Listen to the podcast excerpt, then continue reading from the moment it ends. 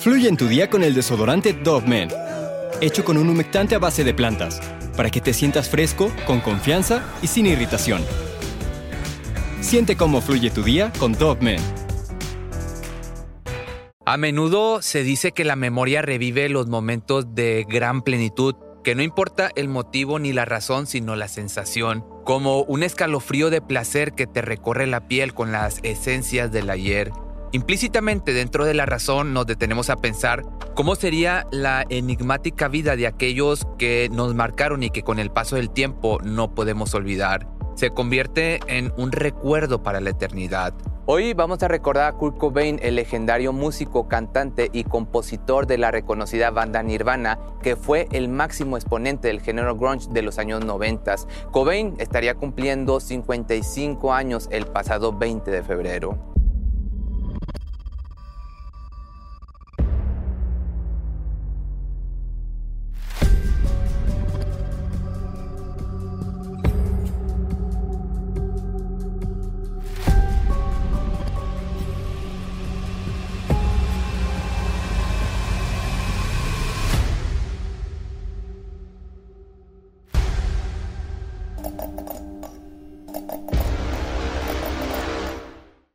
Nirvana comenzaba su tour en Europa de la gira mundial de su tercer disco, In Utero, esto en febrero del año del 94. La banda había obtenido una frenética fama con su disco antecesor, Nevermind. Este último los había posicionado como la banda más importante de la década.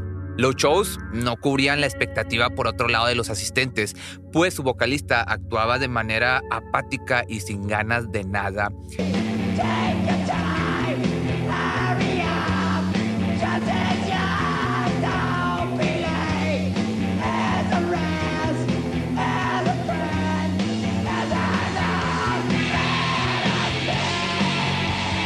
En el último concierto en Múnich el primero de marzo, Cobain bajó del escenario en medio de la presentación sin razón aparente. De manera oficial se declaró que el cantante tenía supuestamente un problema en las cuerdas vocales.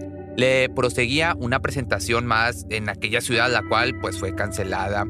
A su vez se discutía si se daba de baja toda la gira faltante o si solo la postergaban unos meses. Los chicos entonces decidieron que se reanudaría el 11 de marzo, que se llevaría a cabo ahora en Italia. Kurt se trasladó por su parte a Roma, donde se vería con su esposa Courtney Love y su pequeña hija de un año, Frances. Ya el 3 de marzo la pareja tuvo algunas peleas y Courtney se fue a dormir sin arreglar nada.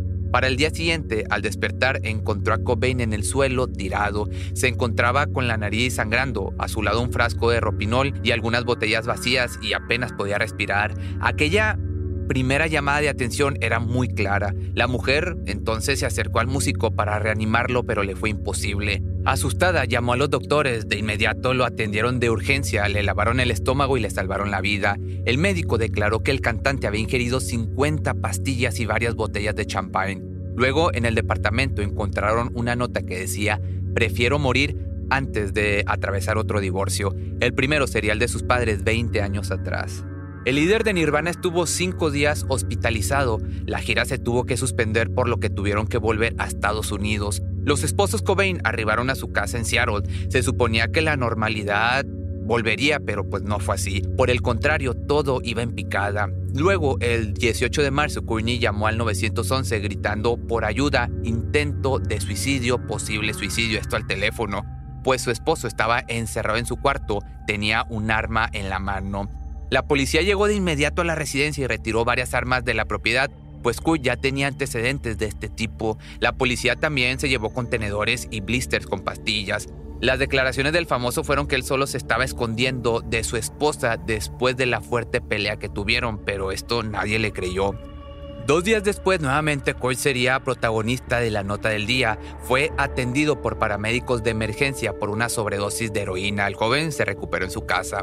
Luego de estos acontecimientos que eh, habían estado sucediendo, los amigos de Kurt se reunieron en la casa del matrimonio. El motivo, obligar a Kurt a entrar a rehabilitación. Courtney, por su parte, amenazó con divorciarse y Chris, integrante de Nirvana, con desintegrar la banda. El joven adicto reaccionó de la peor manera que te puedas imaginar. Se burló de ellos, les gritó e insultó. Love, quien también era consumidora, decidió integrarse a un tratamiento poco convencional, pues no quería informar a los medios, así que esto se llevaría a cabo en un hotel. Cobain poco después aceptó la rehabilitación, ingresó a una clínica también en California. La tarde antes de entrar al sitio le pidió a un amigo que le consiguiera un arma y algunas municiones pues se sentía inseguro porque varios fans habían supuestamente abusado de su espacio personal en los últimos días. Seguido de esto, se subió a un avión directo al tratamiento. Ya una vez en el recinto, los doctores indicaron que los dos primeros días del cantante habían sido muy motivantes para él y se le veía muy animado. Por otra parte, la nana de Frances, su hija, llevó a la menor a ver a su padre y la convivencia dicen que fue de lo más normal. Para la tercera noche, Coy salió al patio a fumar un cigarrillo, trepó una pared alta y brincó directo a la calle. Salió sin que nadie lo notara, tomó un taxi camino al aeropuerto y abordó un vuelo hacia Seattle. Un vuelo directo, se puede decir, a la muerte. Al darse cuenta de la huida, Coy fue buscado por sus seres queridos. Días después de la desaparición, algunos lugareños de la ciudad lo vieron el 2 y el 3 de abril mientras vagaba por las calles junto a un amigo que nadie sabía quién era. El estado del joven era malo, se le vio demacrado, sucio, disperso y aparte como enfermo. El famoso cantante no se había comunicado con su esposa, ni con su madre, ni con sus amigos. Todos estaban muy desesperados y asustados por él, pero Courtney no dejó pasar más tiempo y contrató a un detective privado para encontrar a su esposo. Sin embargo, este nunca pudo dar con su paradero, por lo que Courtney, a nombre de la madre de Kurt, levantó una denuncia por desaparición, añadiendo que él se quería quitar la vida y que portaba un arma consigo. Simultáneamente Nirvana cancelaba sus presentaciones en Lollapalooza y esto desencadenaba el rumor de la separación de la banda. Ya para el 8 de abril apuntaba a ser un día más sin encontrar a sin embargo, el electricista Gary Smith llegó a la casa de Lake Washington Boulevard, pues lo habían contratado para instalar unas alarmas y luces para evitar el acoso de los fans. El hombre tocó a la puerta sin recibir respuesta y para ganar tiempo se puso a trabajar en el exterior de la residencia. Luego ya de un rato se trasladó a la parte trasera y a través de los vidrios del invernadero vio lo que asumió era un maniquí tirado con un arma encima.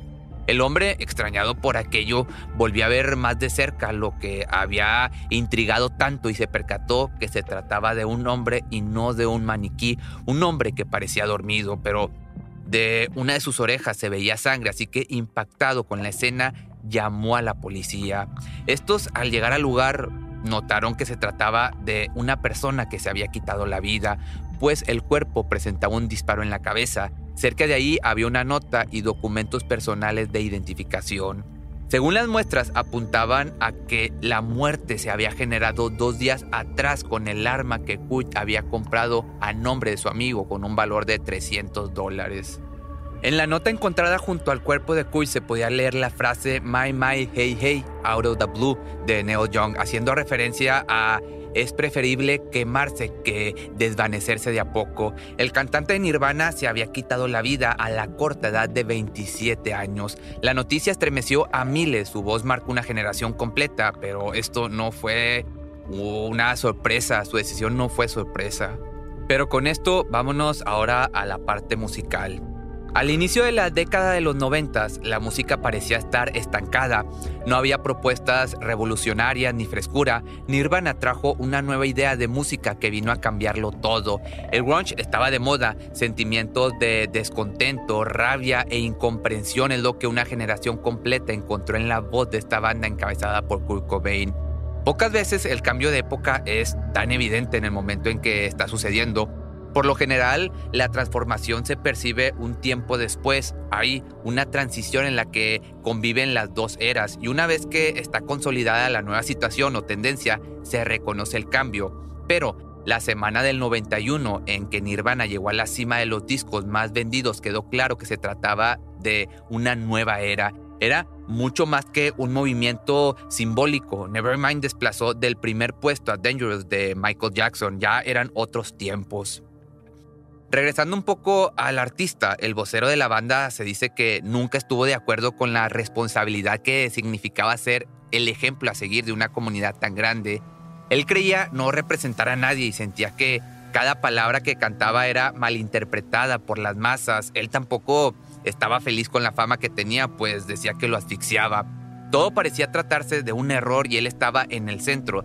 La banda de igual forma había ganado muchos seguidores alrededor del globo, pero con tanto el más afectado de este nuevo modo de vida fue Kurt Cobain. Le pasó de golpe y no sabía cómo lidiar con lo que estaba pasando con su vida. Su incomodidad era muy evidente, así que esa misma noche Kurt viajó a Hawái con Courtney y se casaron. Para ese entonces la mujer ya estaba embarazada de Frances. Esta pareja era bastante tóxica. La autodestrucción era parte de ambos y era un elemento primordial para ese amor insano. El documental Montage of Heck revelaba videos de la vida cotidiana de ambos. Se notaba el amor e incomplicidad que se tenían. Sin embargo, la destrucción del mismo también era inevitable por la pérdida de cordura entre los dos. Eran personas incompletas que venían de familiares con rupturas atenuantes. Los dos buscaban un amor de una familia unida, entonces no se tardaron en formar la propia sin contemplar las consecuencias. Cuando Courtney salió embarazada, la dinámica pues siguió siendo la misma. Aunque se casaron, ambos seguían consumiendo heroína. Frances Bean nacería en agosto del año del 92 en medio de una familia descompuesta y llena de adicciones. La pareja por su parte intentó salir de aquella de aquel círculo vicioso, pero las sustancias lo jalaban hasta lo más profundo de un agujero. También ese mismo año la revista Vanity Fair dedicó un largo artículo para ilustrar la vida de Courtney. En él se afirmaba que la mujer, aunque estaba embarazada, seguía inyectándose sustancias ilegales, que ella era una pieza clave para las adicciones de Kurt, lo que traduciría en un hogar que lo arrastraría pronto al final de sus días. Por otra parte, los fans de la banda renegaron de este contenido. Desgraciadamente, digamos que no variaba mucho de la realidad. Luego de salir a la luz esta información, Servicios Sociales tomó la custodia de Frances y hasta después de un mes le fue devuelta. Pero fue muy evidente que culpar a Courtney de las adicciones del músico era pues de pensarse. Muchas opiniones rondaron por este polémico tema algunos, a razón de liberar un poco la presión y responsabilidad de la esposa de Cobain, comentaron que el mismo cantante había escrito en su diario el haber iniciado en su ciclo de vicios años antes de conocer a la madre de su hija. Ella era dos años más grande que él y tenía ya sus antecedentes de adicciones. La relación entre Kurt y Courtney fue inesperada. Ambos se identificaron como dos seres lastimados por el desamor. El joven decía que aquella mujer le había gustado por levantar la voz. Coincidían en muchas cosas que él no se atrevía a expresar. De igual forma, Love no tenía preso a Kurt Cobain. La acusaba de impedir giras de Nirvana, ya una vez siendo su esposa, pero esto nunca se demostró ser lo real de la situación, pues el famoso músico solo quería estar en su casa, inyectándose, tocando piano y pintando. Eso fue lo que explicó ella. Luego ya de dos años posteriores y a pocas semanas de la salida del álbum In Utero, Nirvana se presentó en Nueva York. Ese mismo día, Kurt sufrió de una sobredosis de heroína. Su entonces esposa aplicó en auxilio al músico naloxona, que esto funcionaba como una especie de antídoto contra los opiáceos. Ella quería evitar que el cantante fuera llevado al hospital para que la recaída del famoso no llegara a los tabloides o a los medios. Repuesto ya una vez del incidente, Kuy se presentó y tocó sin que alguien notara por lo que había pasado. Esta medida resucitadora que le dio Connie a su esposo lamentablemente se estaría repitiendo semanas después. Pasándonos un poquito a otro aspecto del cantante, la juventud de Kurt fue un momento decisivo para su corta vida. Sufría de problemas crónicos en el estómago, tenía problemas mentales y depresivos. Aunado a eso, la repentina fama adquirida por la banda, las drogas que consumía y los fármacos fuertes que le recetaban en conjunto, había mucho por qué, digamos, desconectarse de la realidad. En sí, desde su infancia, el joven liberal fue muy desafortunado. Como él mismo lo llegó a contar, la separación de sus padres lo afectó en gran magnitud, que llegó a pasar por 28 hogares distintos. En este tiempo, sus padres no sabían cómo lidiar con él ni tampoco sus profesores de la escuela. Su madre, en su desesperación, llevó al niño al nuevo hogar de su padre, pero Kurt comenzó a pelear con su madrastra y con sus hermanos. Después regresó con su madre, pero esta estancia también fue un total fracaso. Luego pasó una temporada en casa de los abuelos y lo denunciaron por abusar de una joven con retraso mental, aunque él dio otra versión de estos hechos. De igual forma, Kurt se refugiaba en la música y en su grupo pequeño de amistades. La música que lo inspiraba no era tranquila como la de los virus, sino ellos escuchaban algo más energético, algo más intenso por lo mismo. Ya en el año del 89 debutaba Bleach, el primer álbum de Nirvana, seguido en el año del 91 por Nevermind, que disparó las ventas, entrevistas, dinero, fama y muchas fechas en giras por todo el mundo. El sencillo Smell Like Teen Spirit se convirtió en un himno de aquella década, que por otro lado y para Inútero, su tercer disco, Nirvana tenía un check más en su récord, pues fue como sumergirse aún más en el sentimiento. Era un lamento de dolor lleno de ansiedad, reunía una frustración desgarradora. Era tan crudo e indomable como su nombre pensaba originalmente. I hate myself and I want to die. Me odio a mí mismo y quiero morir. Esto en español.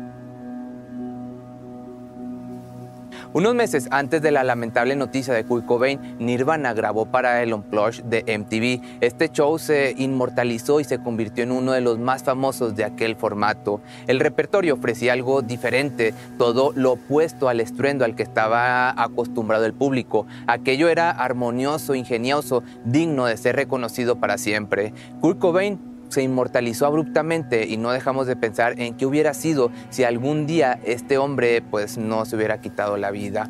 Pero si te gustó este video no olvides seguirme en mis redes sociales y si tienes alguna petición de algún cantante, algún músico que te gustaría que hiciera un video, pues mándamelo por Facebook, por Instagram o a mi correo que es correo arroba pepemisterio.com.mx y nos vemos en el siguiente video.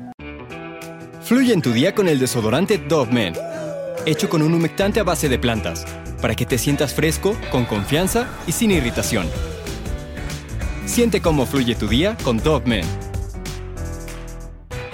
Cuando el tráfico te sube la presión, nada mejor que una buena canción.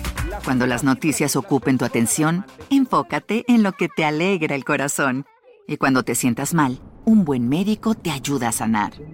Sabemos que mantener tu salud es tu prioridad, también es la nuestra en Kaiser Permanente, donde trabajamos juntos para cuidar de todo lo que tú eres. Kaiser Permanente, para todo lo que tú eres. Kaiser Foundation Health Plan of the Mid-Atlantic Stay Inc., 2101 East Jefferson Street, Rockville, Maryland 20852.